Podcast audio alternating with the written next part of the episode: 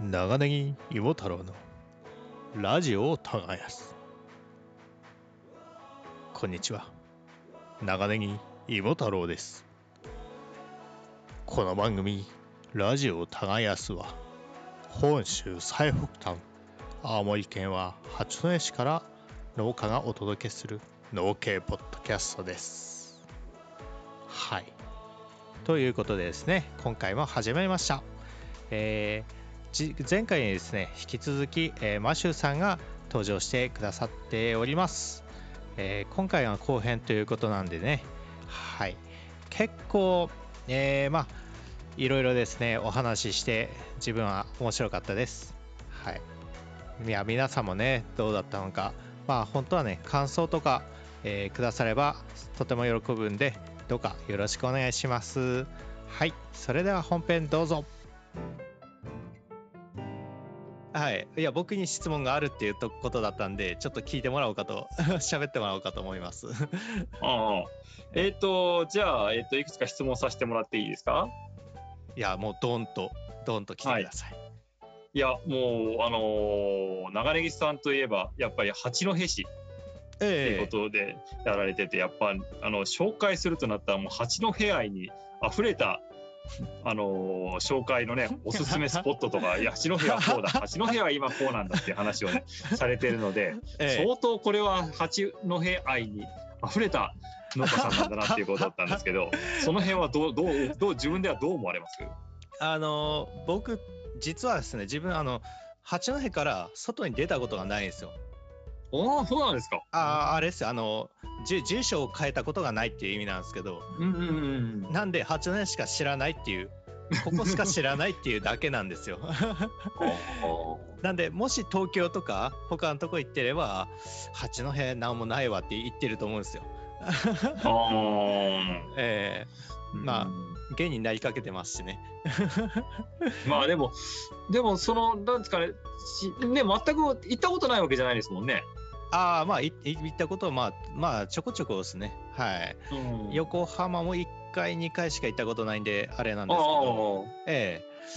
いや、ちょ、何年か前にあの青年部で横浜の方行ったんですけど、農協の。はい。その時、うん、あの、ギリギリ僕入ってなくてですね、行けなかったんですよ。はい。いや、行ってればなと思ったんですけど、はい。いや、そうあの、八戸のいいいとこしゃしゃべっていいですか、勝手に。どうぞどうぞ。もちろんどうぞ。いや、八戸のいいとこって、よく、まあ、ありきたりだと思うんですけど、海の幸も山の幸もあるってところはやっぱ強いなっては思うんですよ。まあ、日本全国そうだとは思うんですけど、やっぱあの、ななんだろう、こう、工場地帯も結構あるんですよね、八戸って。なんで、若干、若干都会っぽい雰囲気も海の方行けば味わえますし、かといって、ちょっと走ればもう山なんで、山の方もこう、なんだろう、こうレジャーとかめちゃくちゃ楽しめる施設が多いっていうのは、一つかなとは思います。うん。ただね、あの、まあ、ここ P 入れないんですけど、結構八戸っていうところは山より海推しなんですよね。どっちかっていうと。なんで、まあ、ささっき喋ったあの観光ランキング、あの僕はあの1個前の回なんですけど、観光ランキングも山の方のそのスポットが出てくるのってな、なんぼもないんですよ。何か所かしかないっていう。ほとんどが海の方のなんか有名な昔のなんだ海軍の使ってたこう統治下的なやつとかそういうところしかないっていう、うん、なんでこう本当はもっと山のところにもいいのがあるんだよっていうのを今後発信はしていきたいなと思ってますけど、はい。うん、自分もね、あの農協のそれこそ旅行の方で青森行ったことあるんですよ。マジっすか？はいはい。それででもやっぱりね、もう印象としては、うんうん、うん、あのもうとにかくホタテがうまい。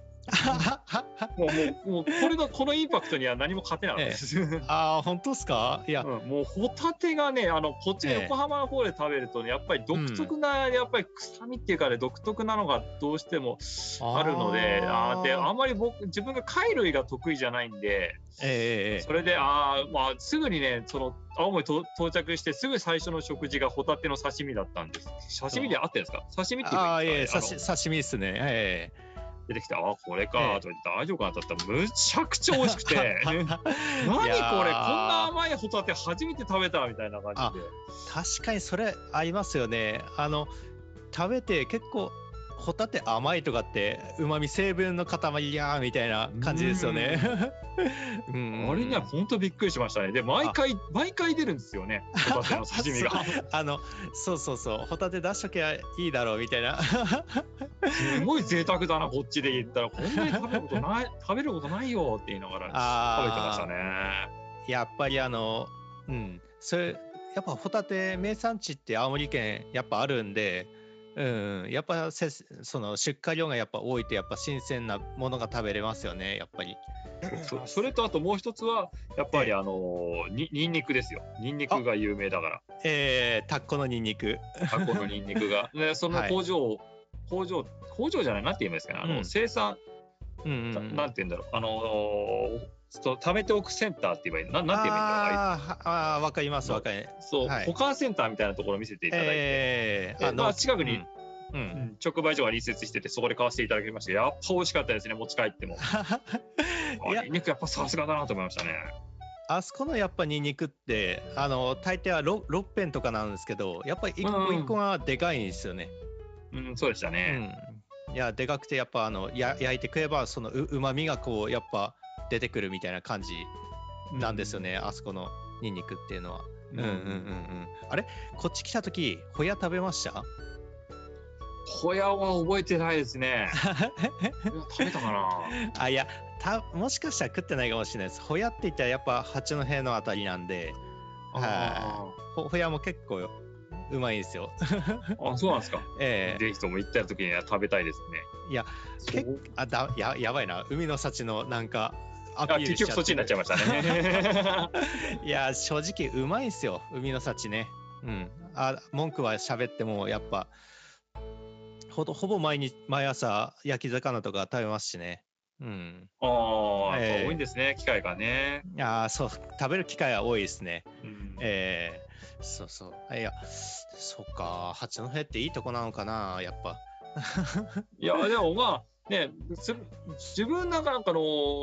旅行行った時なんかにもやっぱりその、うん、そこで現地の人と話したら「え横浜なんてなんておしゃれなところに住んでるの?」っていう「そんな人がなんでわざわざ来るの?」とか言って「いやいや全然違うし」みたいな。いやうちの方なんか長ネギさん見たらね「ええ、ここ本当に横浜なの?」みたいな田舎のとこですよ。本当に。いや確かにみんな横浜っつったらやっぱねあの川崎。えっ、と、多分みなとみらいとかの方、あお店かな？はいはいはい、あのー、わわかりますよ、あのー、うんうんうん、パール、パール船が止まってたとか、そう、パールハーバーとか、えー、そうそうそうです。あの船がね、氷川丸が止まったりとか、えー、赤レンガ倉庫とかね、あっちの方のイメージえー、なるほど。ああ、そっか。確かに俺もその海のイメージしかなかったですね。そうなんですよ。はいはい、はい、横浜っていうとね。ええー、いや、まあ正直やっぱ東京って言ってもや山じゃないですか奥行けば。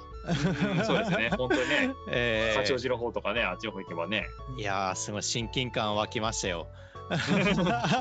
いやいやそんなそんなそんなもんすよ。本当にどこもね そんなにあの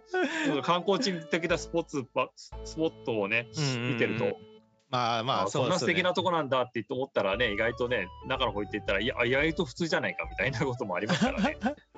いやー、すごいですね。いや、なんか引き出されてしまってるな。いやいや。いや、ほ、他にもなんかあれば、聞いてください。えっとね、あとは、あ、そうそう、これ、あの、なんだろう。はい。あの、あの、なんだろう、ここで言っていいのかな、これ。いいですよ。うん。競馬がお好きなの？そんなにっていうことで。ああ、競馬好きですよ。うん、好きですよ。あの、しょっちゅう負けるんで、あんまやってないですけど、あの、僕がメインでやるのは、やっぱあの、あれじゃないですか、有馬記念とか、天皇賞とか、あとは、えー、まあそこら辺ですね、有名どころしかやらないんで、あのガガス屋さんみたいにこう地方競馬をやってがっつり当てるってことはないですね。あの方のあの武勇伝だけは忘れられないですけどね、いや、あの人はすごいですからね。いや、俺の場合は、やっぱあの、まあ、構あのなんていうんですかね頑張って予想はするんですけどことごとく外れるっていうことがあるんではい、やっぱ趣味ですね、本当、一回もう本当、1000円とかそんぐらいしかやらないんで、かけるのは。うん、下手して100円とか、そんなもんですね。はい。いや、競馬好きですよ。馬見んのも好きなんで、僕は。いや、あの、馬糞でね、馬糞堆肥作ったらいいなって思ったりするんですけどね。いや、誰か馬糞くれないかな、みたいな。ああいうね、スプリントのね、大間さんの多分馬糞だったらさぞかしねいいもの食べてるでしょうね。ええー、まあいやいいなって思うんですよ。いや結構あのまあ八戸ってわけでもないんですけど八戸とか隣の橋上町っていうところだとあの馬の牧場があるんですよ。あのうんあの競走馬とかやってるところもあったりするんですけど。いやそういうところから馬糞どうにかしてもらえんかなって考えてはいるんですけどねななかなか 接点がなくてですね。いけないっていう感じなんですけど、はい、あでもあちらとしてもねどね処理をどうされてるのかだと思うんですけどね。ちょっと僕もわからないけど。まあうまいことやってるんでしょううん、まあまあね使えるものですからね。しっかりねあの有機有機肥料としても使えるでしょうからね。欲しがる人は多分いらっしゃるから、ええ。まあ、まあ、なんかな。そんなとこですかね。僕が馬が好きな理由っていうのは。ああそうなんですか。ありがとうございます。えいえいえいややっぱあのあれですよ。中中学校の時初めてあの、えー、競馬場行ったんですけどやっぱあの時の興奮っていうのは忘れられないですね え中学校でどうやって入ったんですか大人びてたんじゃないですかね。その時で興味があったっていうのは面白いですね。な、えー、中学生の時に競馬が興味があったのか。ええ。ー、いややっぱりね昔って今ほどこうなんだこうまあ言ったら悪いですけどなんか競馬場行ってもなんかまあななんだろう下手す子供いいるぐらいのイメージだったんですけどそそこまで今ほどなんかああでもな今の方がちょっと緩いかもしれないですねでも競馬の場合は。うん、ああそうなんだえー、みみんなで遊びに行こうぜみたいな感じなんでね今は。うんまああの時の興奮が忘れられないっていうのもありますね。はい。なるほどね。虜にされちゃったわけですね。あそうですね。あでも今から夏競馬なんでやんないですよ。あ夏夏競馬ってなんか違うんですか？夏は当たらないっていうああその当てにくいってことなああそうですそうです。へえ、はい、あそういうのが体調の問題なのかな？大馬さん。まあいろいろあると思います。多分うん。なあの秋に向けて調整しながら走ってるっていうのもあると思うんですけど。はい。あの大抵は意味わかんないのが来て終わったりするんで それかあのガッチガチで終わるとかねそういう感じです。えー、面白いですね、はい、そうなんだやっぱり、はい、そこは自分は全然ゲーバーやらないんで面白いですね。あ、そういったやっぱりその、え その大間さんにもそのあれですねだからあの、うん、野球のペナントレースみたいにずっと同じ調子がいいってわけじゃないってことですね。ああそうそうですそうです。まあそこら辺はやっぱ面白いとこかなとは思いますね。はい。で今ちょっと野球の話出たんですけどあのよやっぱ横浜住んでればやっぱベイスターズファンとかだったりするんですか？いや私ね野球はね、ええ、あんまり興味がなくて、え、あの見るのが嫌いだってわけじゃなくて、うんうんうん、なかなか縁がないっていう形で見に行ったことあるんですけど、えー、そこまで夢中になったってこともないしファンってわけでもないですね。あなるほどなるほど。自分はねどっちかというとサッカー派なんで。ええーあサッカーか。はい。そう。でサッカーがねあのー、そうあのー、なんですか、よチーム横浜にね2つ今今も2つチームがあるんですけど、えー、あのー、J リーグの初めの頃のね、うん、何年はい56年まではね横浜のチームが、はい、あの企業チームが2つあってその時にね、えーと、今は横浜マリノスっていうチームとあ、はいはいはいはい、あの今横浜 FC って名前は変わったんですけどはいはい。今三浦知良選手とかがいるところですね、はいはいはいはい、でその横浜 FC の前前身が横浜フリューゲルスっていうチームがあったんですよ。あなんか名前聞いたことあるような。あの、えーあの全日空アナが、アナとねあとねもう一つ佐藤工業ってところが、うんうん、あの共同出資で作ったチームなんですけど、はい、その関係でちょっとねやっぱあの後ちょっとねあの日本が不景気になっちゃった関係でちょっとどうしても維持できないってことで消滅してしまったチーム、でそのチームのその悔しくてそのもう一回立ち上げようっていうことでそのめなんだそのサポーターたちが出資してできてるのが、うんうん、その横浜 FC なんですよね。ああなるほどなるほど、うん、結構熱いですね。結構やっぱり、ね、その周りただ一応形としてはマリノスにそのフリューゲルスは、うんうん、あの吸収されたって形になってるので、で今今横浜 F マリノスなんですよね。うんうんうん、でその F っていうのはフリューゲルスの F なんです。ああなるほどあすごい続いてるんですねずっと。そう形上はね、うんうんうんうん、だからだけどやっぱりそれじゃやっぱファンが納得できないって形で今そういう形でねやってるあ なるほど。なんかねその辺がちょっと自分としてはその横浜でサッカーやってて、人間としてはちょっと複雑な思いでね見てるんですけどね。ああなるほど。あのはい、まあが学生サッカーになっちゃうんですけどあ青森だと山田高校っていうのがサッカー強いんですよ。うんなんかけ結構見てればなんだ青森 B 期の話しちゃうとなんか結構優勝とかしてて、うん、な何年か前にあの、えーと、柴崎岳でしたっけ、はいはいはい、あの人とかも出てて、うね、うん最近ちょっと見ないですけどまあが頑張ってるのかなとは思うんですけどクラブで、うん、はい。いやいや結構サッカーも見てれば面白いんですけどねそうですね、サッカーをなかなかね、はい、あの流れがねあの理解できないと、ただね、ボールをただ回してるだけって感じになるんですけど、やっぱりやってる側と、だったやサッカーをね、学生時代からずっとやってた側とすればね、その見どころっていうところが分かってくると面白いですけどね。えー、ああ、なるほど。いや、俺、サッカー部に1年だけ入ってたんですけども、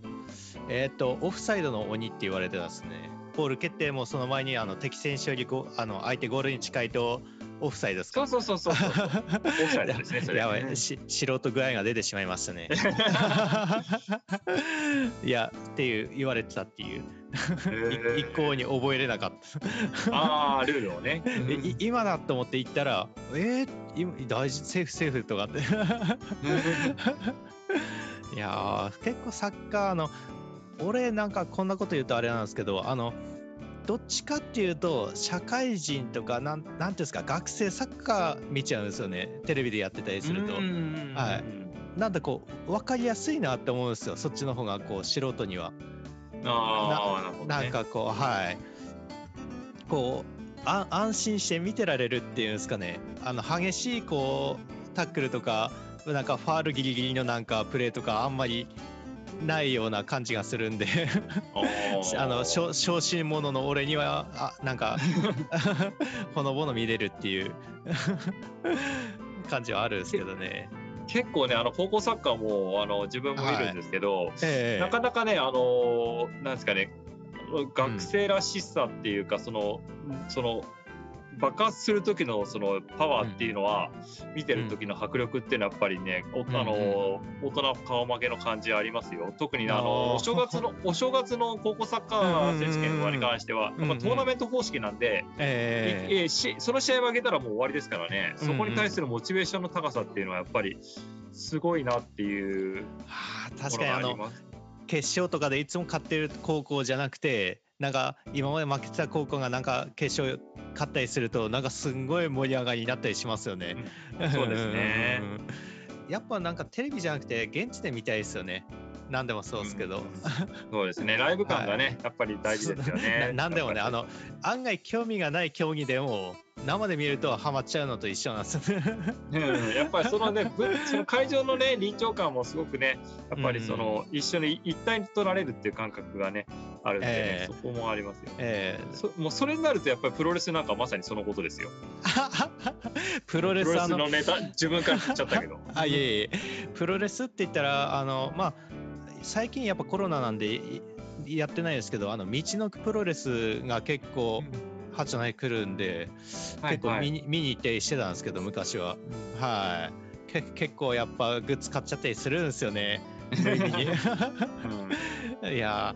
ななんだろうこんな買う予定じゃなかった T シャツ買ったりとかしてるんですよ。はい。いやむむあれあれなんですね。やっぱあのやっぱこう毒切りじゃないですけどなんか観客に向けてこう水口に含んでビャーみたいな選手とかいるんですよね。ああのプロレスラーはねやっぱ本当ファンありきなんで、えー、やっぱねそれがないとねパフォーマンスにならないのでもうその、えー、なんですかねもう本当舞台の、舞台をの演者とその観客との関係っていうのもものすごく大事なんですよね、プロレスっていう。最近あの、えー、ポッドキャストであの棚橋選手がなんかポッドキャストやってるんですよね。あそうなんですか。えー、それたたまにあの聞いたりしてるんですけども結構面白くはい聞いてますけどただ一回も見に行ったことないですよ。あはいはいはい。はい。やっぱ道のくしか見たことがないんで一回ちょっと見た見たいなと思うんですけどね。はい。なかなかね、やっぱり、あのー、ね、田中選手の所属している新日本プロレスもね、いろいろこう、紆余曲折あって、今の形になったっていうのを聞いて、ああ、やっぱりちょっと大変な時期だったんだなっていうのも感じると、まあね、うん。うん、どんなこともね、あのー、ずっと順風満帆なものってやっぱりなかなかないじゃないですか。いやそうっすね。えー、その歴史を見てみても、どんな歴史を見ても、あのーね、良かった時期もあって悪かった時期もあってっていう中で、まあ、人間の人生と同じでそのねプロレス団体もそうだしもういろいろですよ。本当にキノコもそうだしあの多分長ネギさんのそのねネギの多分多分ね ネギのよいい時期悪い時期もね今年は良かったなって時もあればあ今年ダメだなって時期があったような。それとやっぱりね重ね合わせながら見るとねちょっと感慨深いものありますけどね。素晴らしい言葉で締めていただきました。いやめちゃくちゃすごいいい言葉ですね今のは、うん、うん、確かにいや盛り上がればやっぱね老けさめってどうしちゃってあるんですよね。そうなんですよね、うん、どうしてもね。うん。あの結局いい時ばっかりはないですからね。野菜の相場もわめちゃくちゃ高えと思ってイエーイって出してれば後でがっくり下がって結局トータル一生みたいな年って結構あるですからね、うんうんいやむしろもう人生トータルでいけばむむしろ平均みたいな。と感じですからね。うん、まあその辺はねあのねクレイジーアグリジャパンのガス屋さんが言ってますけど、ええ、やっぱりねいいなって思っあこれいいんじゃん儲かるじゃんっていうものだと、すぐにねあのやっぱり技術がね、うん、ある程度確立されてしまえばもう皆さんね、うん、あのマニュアルで皆さん真似できるので、うんうんでね、でまた始めたらそれでね3年後5年後になったら一気にまた飽和状態になってしまって相場が下がるっていうそれの繰り返しっていうのはもうこれはもうどんな業界でもね、うん、その摂理なので、うんうんうんうん、そんな中でもね競争率高かろうがね低かろうがその中でも自分っていう形をね、うん、確立していればその一定そのファンをね捕まえていればそこはまあね極端にな浮き沈みしないで済むのかなっていうのは自分が今からこれからやっていきたいなっていうことの一つではありますけどね。いや素晴らしいです。いや僕もやっぱ最近あの長ネギってよくネット見てればなんか新規参入が増えてるみたいな感じの結構現にその僕がいるそのなんていうんですか八戸の近隣近隣でもこうやっぱなんか一丁部から始めますみたいな新規の人がやっぱ何件かいるんですよ。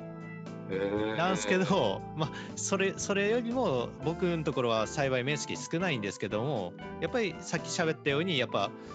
今までの栽培技術とかいろいろ技術とかやっぱあるんですよ。ノウハウとか、うん、やっぱそういうところでやっぱその人たちとやっぱなんなんていうんですか品質とかそのいろんな面で差はつけたいなとは思うんですけどね。はい、やっぱずっと続けるって強みですからね そうですね、あのーえー、それはやっぱり先ほどのポケマルさんとか食べチョクさんとかの、ね、産直 EC サイトさんの中で僕も仕入れたり、うん、あのね、野菜買ったりいろんなものし買ったするんですけどやっぱり一番多分あの皆さんその評価が高い方々が、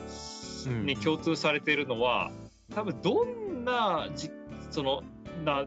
なんていうか例えば線だとかマンダとか作った品物がほぼ、ほぼ同じクオリティで、うん、あの高いクオリティを持って、うん、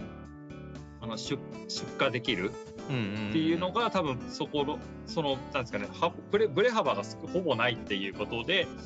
あの出荷されてるんだなっていうのをすごく感じましたね。うんうんうんうん、だからそこのその最低もうなんですかねこれはちょっと言い方失礼かもしれないですけど目ん玉飛び出るようなほどのね いやあの農産物っていうのはなかなかねそこまでそのね頭のねね、脳みそがね溶けるようなほどので、ボルトズマールやっぱり出会ったことそこまではないんですよ。えー、だけどでもどうでもやっぱり誰が食べてもこれは美味しいだろうなっていうクオリティのものを、うん、多分あの方々は何百件も何百件何千件っていう方々に発送してたとしても全部ほぼ同じようなクオリティなものを出せるんだっていう方が、うん、多分あのね、うん、あの産直 EC サイトであの、評価してされてる方なんじゃないかなっていうのはすごく感じますね。なんかなんですかね後ろ、ええ、なんかもうなんか逃げる道はないからみたいなもうね そういったもうもう前に進むしかないみたいな思いでやってるられるのかなと思いながら、まあそれまあそれはそれで強さがあるんでしょうけどね。うんうんいやまあでも我々も一緒じゃないですかそこは。うん、まあねそういうことですよね。うん、ええー、相変わらず借金はありますし。こうそんなこと言っちゃって大丈夫ですかここで。いや大大丈夫ですよ。赤裸々に。ええーまあ借金はあれですからね。あの力になりますから。あ まあねそのモチベーションになるんであればうまく使ってもらえればいいと思うんですけど、いや頑張って返したいと思います。いやそそうなんですよ。いや最近あの、うん、ちょっと話変わっちゃうんですけどその長年期のその部会の役員に選ばれてしまいまして、うん、やっぱこのなんていうんですかね、その新規で入ってきて、そのやっぱ出す人って市場出荷が多いんですよ。農協とかじゃなくて、自分で市場に直接卸すっていう人多い,、多いんですけど、やっぱ見てれば、やっぱり年月が浅いからか、その品質がやっぱりちょっとなんかこう、均一じゃないんですよね、見てれば。うん、出荷されてるものを見れば、やっぱちょっとこう、自分たちからすれば C, C 品とかのものをなんか A とかって出してるとかそういうのが結構あるんでそういう人たちもなんかこうなんていうんですか教えてくれる人とかいればいいのになって思うんですけど。はい。まあやっぱあなんだ農協の宣伝になるけどやっぱそういうとこってやっぱ農協強いなって思うんですよ。部会とか入ってればやっぱちゃんとした最新の技術技術とか入ってきますしそのみんなでやっぱいいいいの作ろうって頑張ってやっぱ団体なんでやっぱそういうとこすごい強いなって思うんで、うん、もっとなんかこういいとこアピールしたいんですけどね。なんか最近やっぱ農協とか部会ってなんか悪者みたいな感じの人もいるじゃないですか。ちょっとねやっぱそういうとこなんか偏見変えていきたいなっていうのはあるんですけどね。うん。まあ、その農協の話になりましたけど、まあ、ええ、あのやっぱりだ農協ってねやっぱり体が大きいじゃないですか。やっぱりその体の大きさっていうのがちょっとこのあだとなって今の現代のこのスピード感のある社会にちょっとついていけてないかなって感じは正直なところありますね。あまあまあ確かにあのももやっとっていうかイラッとするところももちろん 結構あるんですよ。あのまあやっぱあの田舎の方ですしやっぱあの組合員が少なくなってるってこともあってなんか共済の方の力がこう強かったりとかってやっぱあるあるわけですよ、うん、いやなんかちょっと悔しいですよねそういうところは。やっぱ100%なんか応援とは言えないんですけどでもやっぱりこうなんかこう自分らでやれることあるんじゃないかなと思うんですけどね。うん。今はなんかこううまいこと手のひらで踊らされてる感が あ あるんですけどまず。いやこれから変わっていくかなって考えたらうんちょっと分かんないですね全然。うん。まあ正直な話そのうんまあ20年ぐらい前からもたどっていったってねうちに来るその外回りの方々のやってる対応の方がねやっぱりじゃあ何やってるのってなった時にまあね貯金してくださいか、うん、協賛入ってくださいっていう時点で それかねいま、ね、だにね今じゃあ、まあ、何じゃあ今来る子たちは何してきてんのって言ったらやっぱ同じってなった時点で、うん。なんかね、それじゃ別にそれを否定する気はないんですけど、うん、それね、もっと幅広くあなたたちやっていかなきゃね、組合員さんからそっも置かれちゃうよっていうふうにはやっぱりそれは思って、どうしても思ってしまいますよね。あります、あります。あの、やっぱトップの人と下下々の俺みたいな人と考え方やっぱちょっと違うわけですよ。あんなすごい有能な人をなんか別の方に移してなんかよくわからん人を持ってくるとかなああんなすんごいいい人だったのに辞めさせられたりとか、そういうのとかあったりっていうのはやっぱりあるんで、えー、こなんでそういうことすんのかなっていうのはあるんですよね。あとやっぱあのうどんとか あのリンゴジュースとかお茶をなんかノルマとかして貸すみたいななんかこんぐらい運ないとみたいなのはちょ意味が分かんないなって思うんですけど。うん。なななんなんですかね。やっぱそういうところもやっぱその母体がでかい分そういうのもまだなんか古いのかなっては思うんですけど。うんなまあね、そもそもはその多分、将来的には多分ノルマっていうこと考え方自体が、多分なくなっていくんじゃないかなっていうのは思いますね。うん、もうもう多分金金融業界自体がもうね大手さんたちがもうね結構もうあんだあのなんでか、それこそ20年前ぐらいにね、ほら、メガバンクがね、一斉に合併したじゃないですか。あれから、あれから20年経って、また今苦しくなってるっていうのを考えると、やっぱり 金融業界って自体が、やっぱりもう今の形ではもう限界が来てるっていうことを考えると、やっぱり農協さんが今やってることっていうのを、その金融業、金融部門、に関してはやっぱり見直さなきゃいけない時期なんじゃないかなっていうのをここで偉そうに言ってますけどね。うん、いや実際あの地方銀行も結構合併って今多くないですか？多いですね、えー、やっぱそれだけ苦しいってことなんですよね。あんなに昔はあなんだろう門前払いくらいような銀行もあるわけですよ。え農家？夫婦みたいなの銀行ももちろんあるわけですよ。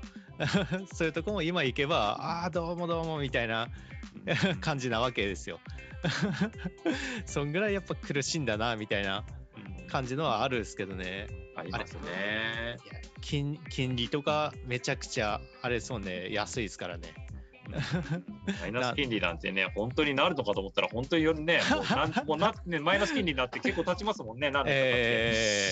ー、いや、本当になって、これ、銀行大丈夫とか思ってるんですよ。だって、やっぱ、それに引っ張られて、やっぱの農協も、やっぱ金融の方はそんな感じじゃないですか。うん、そうですね。これやってけてんのかなって思っちゃうんですよ。いらない心配だと思うんですけど、うん、いや、その分やっぱいっぱい借りてあげれたら一番いいんでしょうけど、ただ、このご時世なんで、今いっぱい借りて投資ってちょっとリスキーなような気がするんですよね、やっぱり。うん、うん、でも借りるなら今なんですよね。うん、はい。まあね、そう思ってたか中のこのコロナなので、結構まあその辺がね、皆さんのこう、思い、まあ、なんですか、足元救われた感はある世の中,、世の中になってるのかなって思うと、まあね、すごく、うん。いや、やるせないです。はい。まあね、こよくあの、古典ラジオじゃないですけど、これもだから長い目で見たときに、果たして、ね、このこの今のこう、ね、ウイルスものことがどう捉えられるのかなっていうのはちょっともう興味深いところでありますね。ああそうですよね、うん、自分たちが死ぬ頃に果たしてどういうふうに であのああんなのあったなと思ったらうわもうあんなことをもう二度と起こしたくないって思ってるのか、うん、ああまああんなこと実は大したことなかったよねって思われるのか。もっとすごいことがこれあんなのあったのにとか思われるのかもうね、うん、その辺は本当に、ね、今当事者の人たちはみんなさん苦しいですけど、もっとね長い目で見たら果たしてどう映ったのかなっていうのはおあ映ったのかで映るのか？その将来の未来に2000何年？自分2060年？あもっとか、うんうん、2080年とかですよね？多分ね。その頃に。その頃に果たしてねあコロナウイルス、うん、えー、ってなんだっけ？それみたいに思われてるのか。その辺がいやもうあれ本当大変だったよねって思われるのかっていうのはちょっと、うん、うん、その時になったらねあ当時とこういう感じなのかっていうギャップがね、うん、今こういった音声とかで残せればよなおのことね そうっすね。本当は思ってたんだっていうのと面白いだろうなと思って。でももちろん10年後とかにですよあのけん、はい、ネットで検索してこれ音声出てきたらちょっと恥ずかしいですね。なんか お俺、俺何？はい。結構こんなネタ話してる人多いと思いますけどね。まあそうですね。うん、いや、コロナね来、来年の今頃どうなってるかって全然予想できないですよね。本当そんな感じですよね。ええー、みんなでワクチン、ま、なんか今年も打とうねみたいになってんのか、それとももういいかみたいになってんのかわかんないですけど、はてまてはもっと凶悪ななんかそうそうそう。コロナのなんかさらにあ悪どいのが出てくるかもしれないですし、うん、何が起きるか分かんないですからね。まあね、本当にあのね、長ネギさんも八戸だったら、もう本当に怖い思いをされただろう、10年前の3.11の時も、あの時も本当にねに、日本終わるのかと思ったような事件でしたからね。むしろこう日本じゃないんじゃないかと思ってますからね。いや僕あそっか。僕んとこも停電してたんでなどうなったのか全然分かんなかったんですけどララジオしかなかったんで、はいはい、ララジオで聞く聞く限りだとなんか津波が来てやばいみたいなのしか知らなかったんですよね。はい、あとはあの携帯のテレビあったじゃないですか。ああれでちょ,、はいはいはい、ちょっと見て5分見たらもうで電池切れで見見れなくなるみたいな。はい。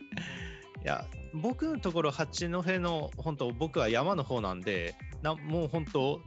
ななんだろう本当に起きてんのかなぐらいだったんですけどうんいや懐かしい懐かしいって言ったらダメだな いやもう先日のような感じですけどねうん、だからそれをやってね、こう振り返ると、やっぱり月日ってね、その、うんうん、なんていうかね浄、浄化するっていうんですかね、こう流れるっていうか、川の流れのようにじゃないけど、やっぱりね、こうな、なんかね、こう、すごいとんでもない苦しい思いをしたのに、やっぱりこう、だんだんだんだん時間が経つにつけて、そのこともね、忘れていくようにできるっていう、うん、そのね、うんうんうん。いや、本当10年前なんですもんね。そうですね、うん、本当にね。いや家がサザサザエさんハウスみたいになったですからね。うん、あ家ってこうなるんだって思って冷静に見てたんですけど、ななぜかめちゃくちゃ冷静になってたんですよね逆に。うん、そうだったんですか。あこれ家倒れるなと思ったら案外倒れなくて。あ、うん、に日本の家屋っていいなって思った あやっぱ昔ながらの住住宅ってやっぱあ、うん、柳のようにしなってこうやっていなすのか、みたいななるほど。うん。や、まあ、という感じでですね、まあ、け結構時間経ってしまいましたね。そうですね。はい。だ大丈夫ですか、時間は。あ大丈夫ですよ。あ、本当ですか？はい、いや、結構いろいろ話聞けまして、面白かったです。あよかったです。はい。はい、なななんかもうないですか？いろいろ。何でもいいですよ。大体聞けましたけど、うん、はい。うん、そんな感じですかね。いや あの、こんなこと言うのあれなんですけど、マシューさんってお年は？あ、ここえっ、と、私はこう、えっと、42歳になりました。あ、先輩。よろしくお願いします。あと年を聞いた途端に下手に。大丈夫です、大丈夫そ。そんなものえあの偉そうな触れるほどの人間ではありません。え いや結構やっぱあの僕もそうなんですけどななんていうかやっぱすごいなんだ最近いやすげえなって思う人なんか40代が多いなと思って近所の人とかあの、うん、知ってる人とかで交流ある人とか。いやすごいためになる話聞けるんで本当嬉しいです。はい、まあなんていうか自覚させられる年でっていう感じはありますよ自分も。なんか本当に、はい、20代中30代なんか中ぶらりんだったんでうん、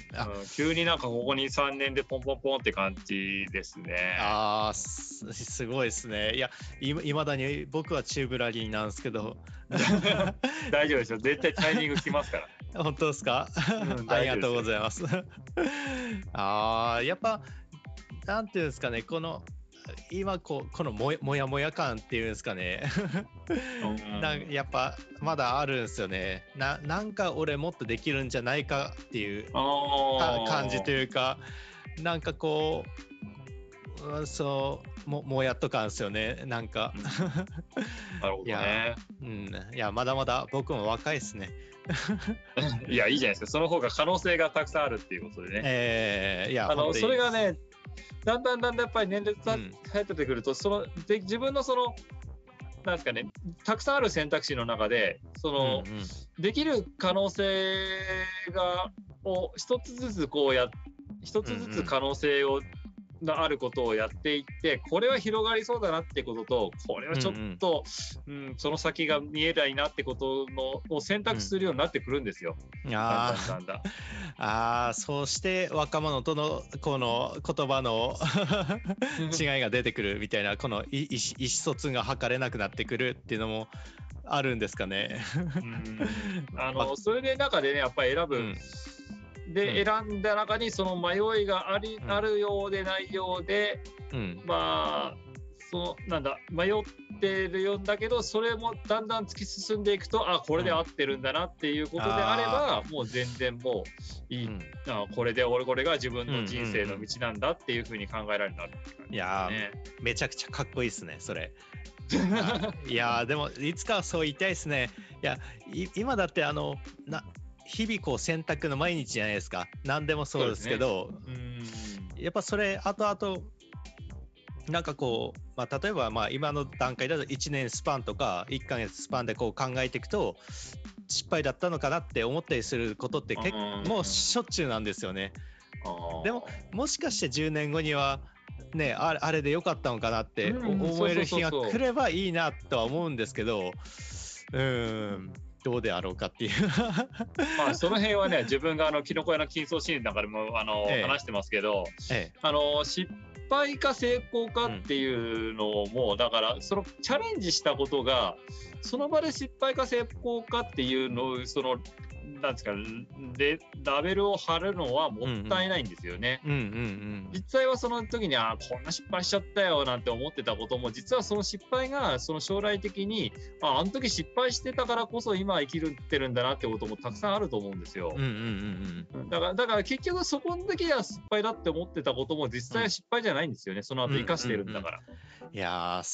結構その失敗の話も聞いたんですけどあ確かにいい話だなって思ったんですよ。いやその失敗のその字もちょっと良くないんじゃないかっていう話もされてたじゃないですか。確かになって思ったんですよ。だって失うに敗北の 敗で破れるで失敗簡単に出していい言葉じゃねえなって思ったんですよねこれ。うん、結構ね現代社会でいうと失うって結構なんですかマイナスって感じですよね。まあ確かにこの資本主義。ゼロじゃゼロじゃなくてマイナスって結構きつくねって思うんですよね。うんしかもその物,、物体としてね物体があるものがなくなるっていうんだったらマイナスかもしれないですけど、うんうんうん、その自分のその行動アクションを起こしたことがマイナスだったっていうふうに失敗だよ、うんうん、これお前がやったことは失敗だっていうのをマイナスに捉えられるっていうのは結構残酷だなって思うんですよ。うんうんうん、いや確かにそうですね。うんうんうんはい、そこはだからやっぱり言い方はちょっとし、ね、よく失敗は成功のもとなんだからどんどん失敗しろよって言うけど、うん、いやちょっと待って失敗って簡単に、ね、烙印をされてしまうと、うん、でそれで次のモチベーションに上げるっていうのはちょっと難しいんじゃないかなと思って自分はまだ、うん、そのね、あのラジオで言ってましたけどあの、ね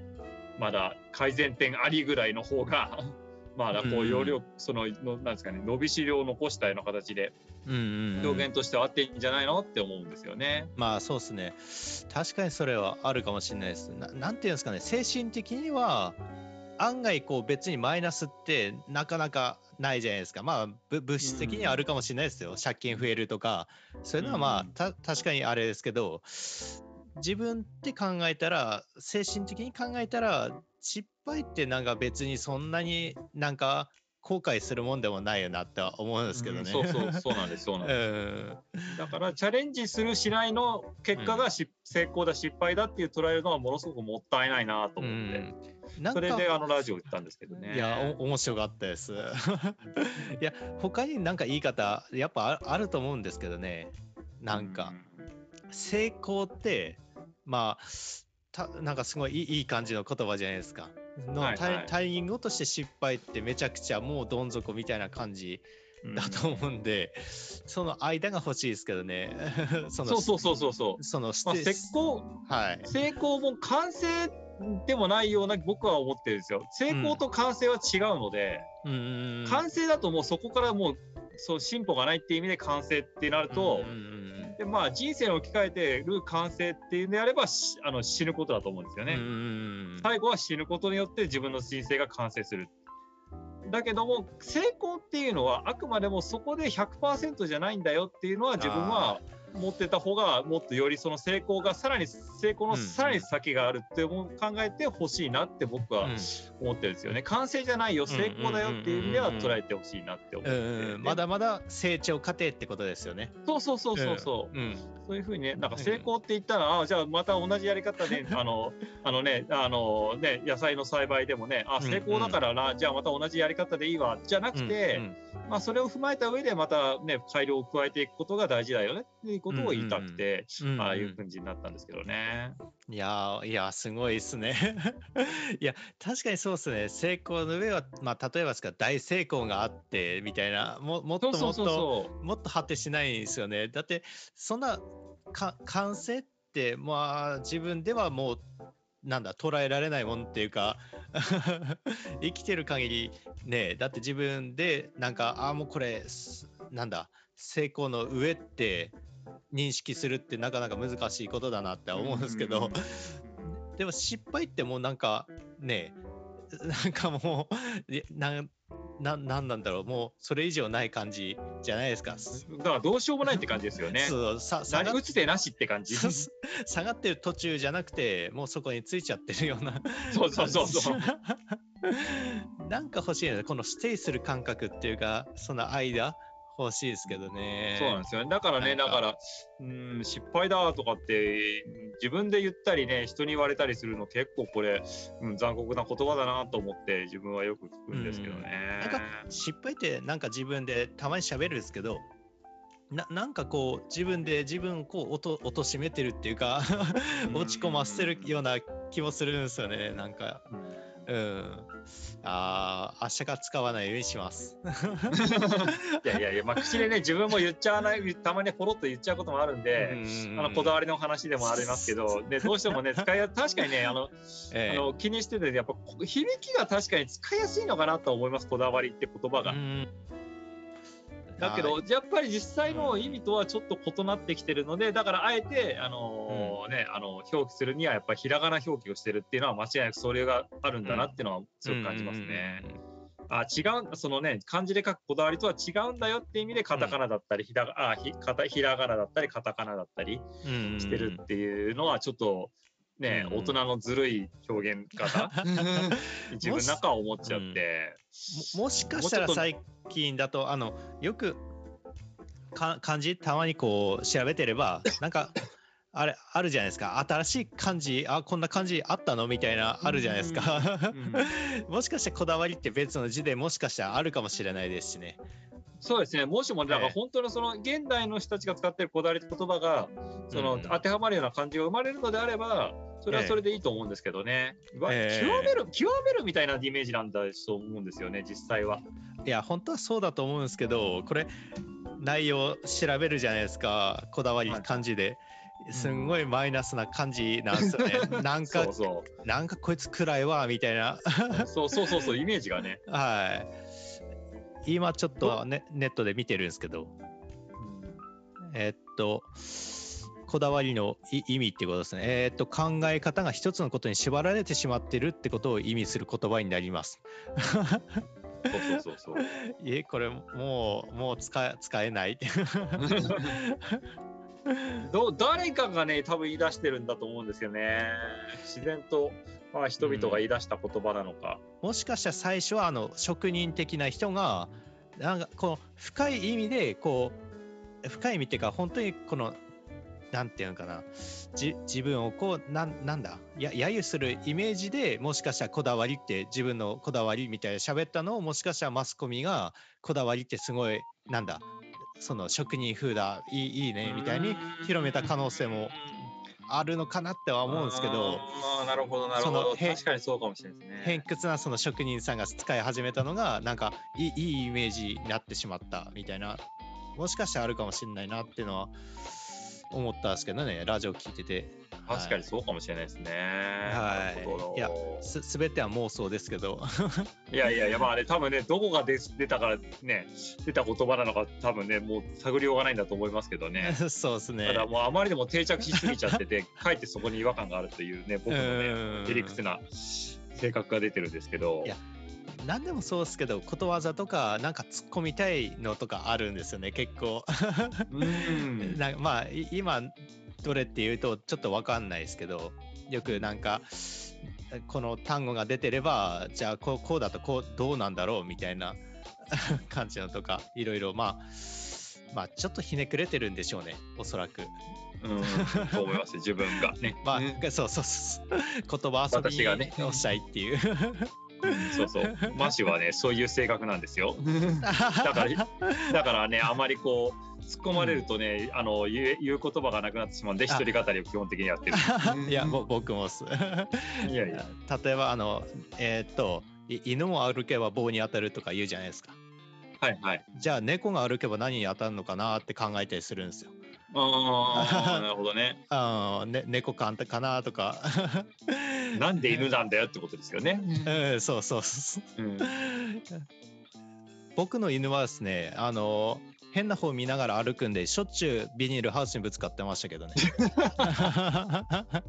いや、こっち見見ながら、すごい満足げな顔して、俺の顔見ながら走ってくんで、そのまま顔90度に曲げた状態でハウスにぶつかるみたいな。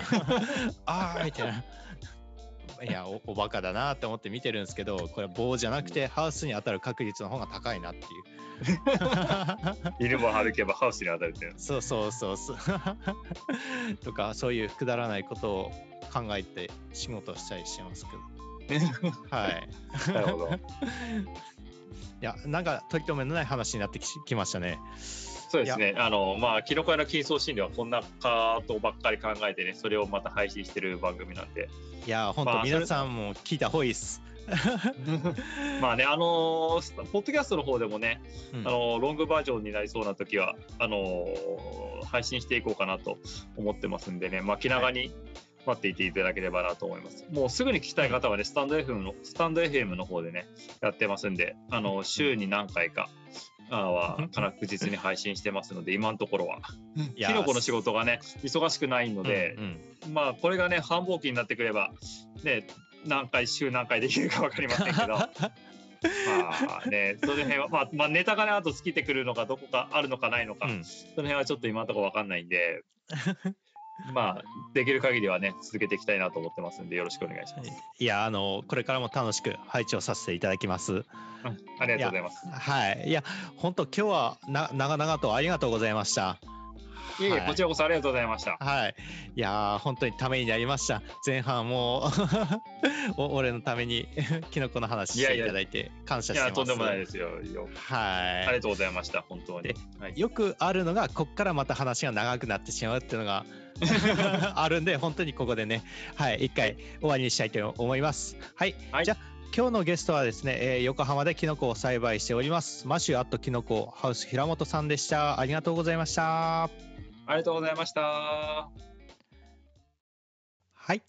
今回もいかがでしたでしょうか？えー、マシューさんの、えー、やっぱですね、大人の風格というか、いやその人生論、人生観とかですね、やっぱりいろいろ教わるところが多くてですね、とてもためになりました。えー、今後ですね、え自分の番組で言葉遊びの会などをえー、やる予定ですので、その際にもしかしたらゲストで来てくれるかもしれません。はい。まあ、言葉遊びってちょっとひねくれた方向から、その、え、ことわざとかを見るっていうことなんですけども、まあ、どうなることやらということで、まあ、交互期待ということで、よろしくお願いします。はい。では、今回もお聴きくださりありがとうございました。また次回お会いしましょう。それでは、ヘバナース、ヘバナース、ヘバナース、ダバナース。長いもん